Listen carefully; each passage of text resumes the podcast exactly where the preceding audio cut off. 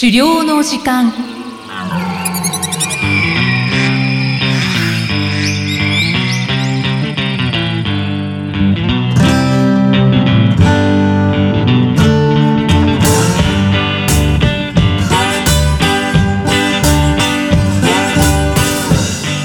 こんにちは、漁師の藤井久人です。こんにちは、進行役の生きみえです。この番組では狩猟に関する様々なトピックをお話ししています。藤井さん、今回もよろしくお願いいたします。よろしくお願いします。さて、今回は第10回ということで、今回の配信で10回目ですよ。そうですね。なんか長いような、短いようなという感じ。まあ、第1回の頃に比べれば、本当に、あの、おかげさまで少しずつ慣れてきたかなと思います。はい。内容的には本当にまだまだ、ちょっと恥ずかしい内容なんですけれども、まあ、ダウンロード数で見れば、あの、番組関係者以外にもちゃんと聞いてくれてる人がいるんだなということが分かってですね、はい。本当に励みになっておりますので、今後ともぜひよろしくお願いいたします。そうですね。第1回はよく聞かれると言われているんですけれども、うん。第1回を聞いてくれている方が多かったですね。そうですね。なんか第1回から第2回のハードルがだいぶ高いような気がするんですけども、個人的には。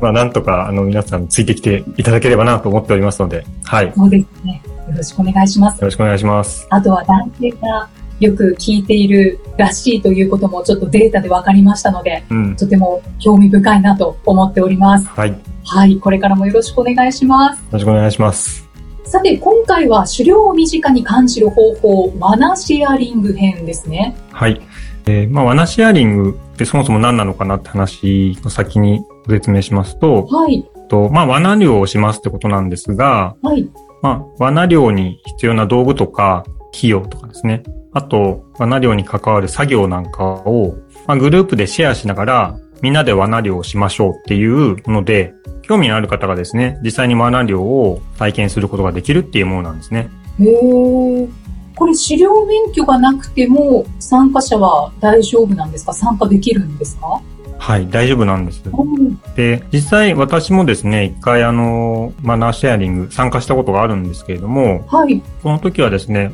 あの、狩猟免許まだ取っていなくて、あ、そうなんですね。うん。それで、まあ、一体どういうふうに罠漁ってするものなのかなっていうのをですね、実際に体験することができました。うーん。まあ、これまでお話ししてきた通り、まあ、罠漁っていうのは、まあ、狩猟免許のうちの罠の区分を持っていなければ、実際にすることはできないんですけれども、はい。あともうちょっと言うとですね、罠を設置する都道府県で、狩猟者登録っていう手続きもですね、する必要があります。で、これは今まであまりお話ししてなかったんで、まあ、今回ちょっと補足すると、まあ、狩猟免許っていうのは自動車免許のようなイメージとちょっと似てますみたいな話したかもしれないですけれども、はい。実際に免許を持っていればそのまま日本全国共通で、まあ、狩猟していいですよっていうことではなくって、うん。まあ、狩猟を実際するときにですね、それぞれの都道府県で狩猟者登録っていう手続きをする必要があります。なので、まあ、この罠シェアリングをするにあたってはですね、はい。狩猟免許を持っていて、その都道府県で狩猟者登録をしているっていう、そういった条件を満たしている漁師の方と、グループとして一緒に、えー、罠シェアリングで、まあ、参加者はそれを体験するということになります。そうなんですね。じゃあ、実際にそのワナシェアリングはうんどうやってしていくのか、具体的なことをうん教えていただきたいんですか、はい。ではちょっとどんな流れなのかなっていうのを最初のところからご説明しますね。はい。で、まず、バナシェアリングのサービスを探します。うんで、えー、まあ、その自分の条件に合った、まあ、期間とか場所とかいくつか条件あると思うんで、まあ、それを探して申し込みをします。はい。で、通常はインターネットからの申し込みで対応できるところがほとんどだと思いますんで、インターネットから申し込みをしていただきますと。はい。で、申し込み後の流れっていうのは、そのメニューとかによって多少違いはあるかもしれないんですけれども、まあよくある流れでちょっとご説明すると、えー、まず参加期間とかですね、何月に参加するとか、何月から何月まで参加するとかまあ期間を指定して、で、その期間を、が同じな人たちで、シェアリングのグループに所属する感じになるんですね。はい。はい。で、そのグループの人たちでシェアする罠を設置する日時に現地で集合するところから、まあ、一般的には始まります。はい。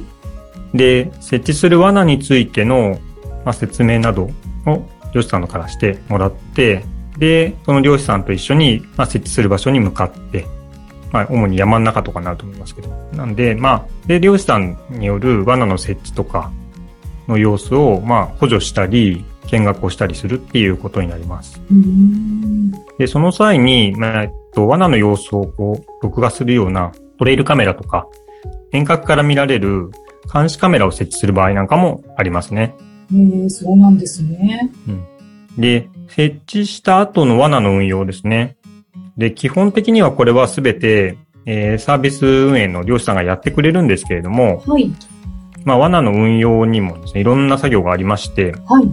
で、これは、えっと、前も説明したかもしれないですけど、基本的に罠って毎日見回りをしなきゃいけないっていうのが決まってますので、毎日の見回りをしたりとか、はい。あと罠もですね、誤動作をして、まあ、空はじきっていうんですけども、まあ、罠が作動した状態で、まあ、止まっちゃうっていうこともあったりとか、はい。あと、あまりにも動物の気配が全くないので、設置場所を変えましょうっていうこともありますね。うんまあ、そういった対応をですね、漁師さんを主体になりつつ、まあ、運用されていくと。で、また、えっと、罠に獲物がかかるとですね、まあ、これをすぐ行って、罠のところに行ってですね、仕留めて、で、解体するっていう作業も必要になってきます。うん、はい。で、こういった作業をですね、参加者は、まあ、参加者ご自身ができること、やりたいことの範囲で、これらの活動に参加していくということになります。おおそうなんですね。うん。で、多くの方は、まあ仕事などの都合もあると思いますので、まあ罠の設置までを現地で参加して、で、あとはグループ内の、まあオンラインの報告とか、まあカメラの映像なんかを自宅から見るっていう方法になってくるんじゃないかなと思います。うん、オンライン報告とか、カメラの映像を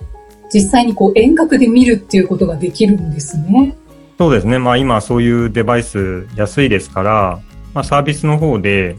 えー、そういったものを準備してですね、参加者によりこう、もっとリアルにバナの設置状況とか運用状況なんかを体験してもらうってことも非常に重視されてるのかなと思いますし。便利になりましたね。まあ私自身が実際参加したケースでも、はい、実際にあの罠の横に、まあちょっとあんま近くに置いちゃうとですね、まあ動物がその気配を感じて警戒してしまうってこともあるので、設置の仕方とかも注意は必要だと思うんですけれども、はい、はい。まあそういったカメラを設置してあって、で、漁師さんの方で、あの、こういったものが映ってましたよみたいのをグループ内のサイトでですね、共有していただいてまして、で、また実際に、まあ、かかった時にはこんな風にかかりましたよみたいな映像を見せていただいたりとかですね。しました。うん。ああ、そうなんですね。で、実際に獲物が捕獲できた場合の、まあ、ジビエの扱いについてですね。あ、はい。えー、まあ、ちょっとここは注意が必要で、はい。まあ、グループで協力して取れましたということであれば、まあ、お肉とかもですね、まあ、グループでシェアすると思いがちなんですけれども、まあ、これはできる場合とできない場合があります。うん。まあ、ここはちょっと、まあ、サービスの方でもちゃんと説明してくれると思うんですけども、まあ、一般的に、漁師が自分で捕獲しましたと。はい、で、解体して、で、ジビエを食べますっていう時には、自家消費って呼ばれまして、肉の衛生面とかなんですね。関してはですね、まあ、完全に自己責任で食べていくということになるんですが、はい、まあ、ワナシェアリングサービスが提供されるジビエっていうのは、まあ、自家消費っていうふうになるのかという問題があります。確かに。はい。で、食肉の販売なのであれば、まあ、食品衛生法っていうのがあってですね、まあ、その基準に合った処理がされてる必要があるんですけれども、はい。まあ、そうしないとやっぱり病気になってしまったりとかですね、食中毒になっちゃうとか、そういうことになりますので、まあ、そういうやっぱり人間の健康に関わってくるものなので、まあ、衛生面で厳しい条件が認められてくるんですけれども、じゃあ、サービス運営の漁師さんによるんですかね？そうです。まあ、どちらかというと、そのサービスで準備している体制とか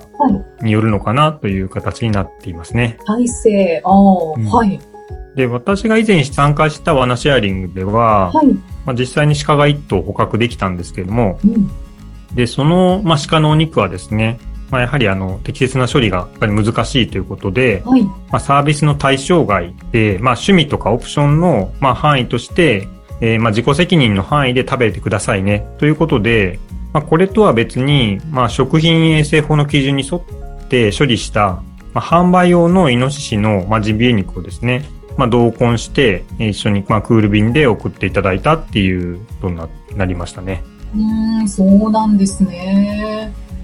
じゃあ、この罠シェアリングは、どんなところでできるんですか、うん、はい。まあ、地域で言うと、まあ、現状あまりどこでもできるということではなくって、はい、あのー、まあ、東京都のあきる野市とか、はい、神奈川県の南足柄市とか、あと埼玉県秩父郡、あと福岡県の新宮町などで今行ってるってことを私は確認しています。結構少ないんですね。そうですね。残念ながらなかなかまあ運営する側も大変ですし、参加者もそんなになかなか集まらないってことなのかもしれないんですが、まあこちらの私の方で把握しているサービスの方のリンクをエピソードの説明文に記載しておりますので、まあ興味のある方は参考にしてみてください。そうですね。まあ実際にこう、狩猟体験、まあ自分が罠を設置するとかではないですけど、漁師さんと一緒に行動できて、いろいろと学べる部分があると思いますので、参加してみるのはすごく価値あることですよね。本当にそうだと思います。ぜひお勧めしたいなと思います。はい。じゃあ次回はどんなお話でしょうか？はい。次回は、えー、狩猟を身近に感じる方法の、まあ、シリーズで、まあ、漁師に会う編というのをお話ししていきたいと思います。わかりました。さあ、この番組では狩猟に関するご質問や番組へのご感想をお待ちしています。メッセージはエピソードの説明文に記載の URL からお寄せください。藤井さん、今回もありがとうございました。ありがとうございました。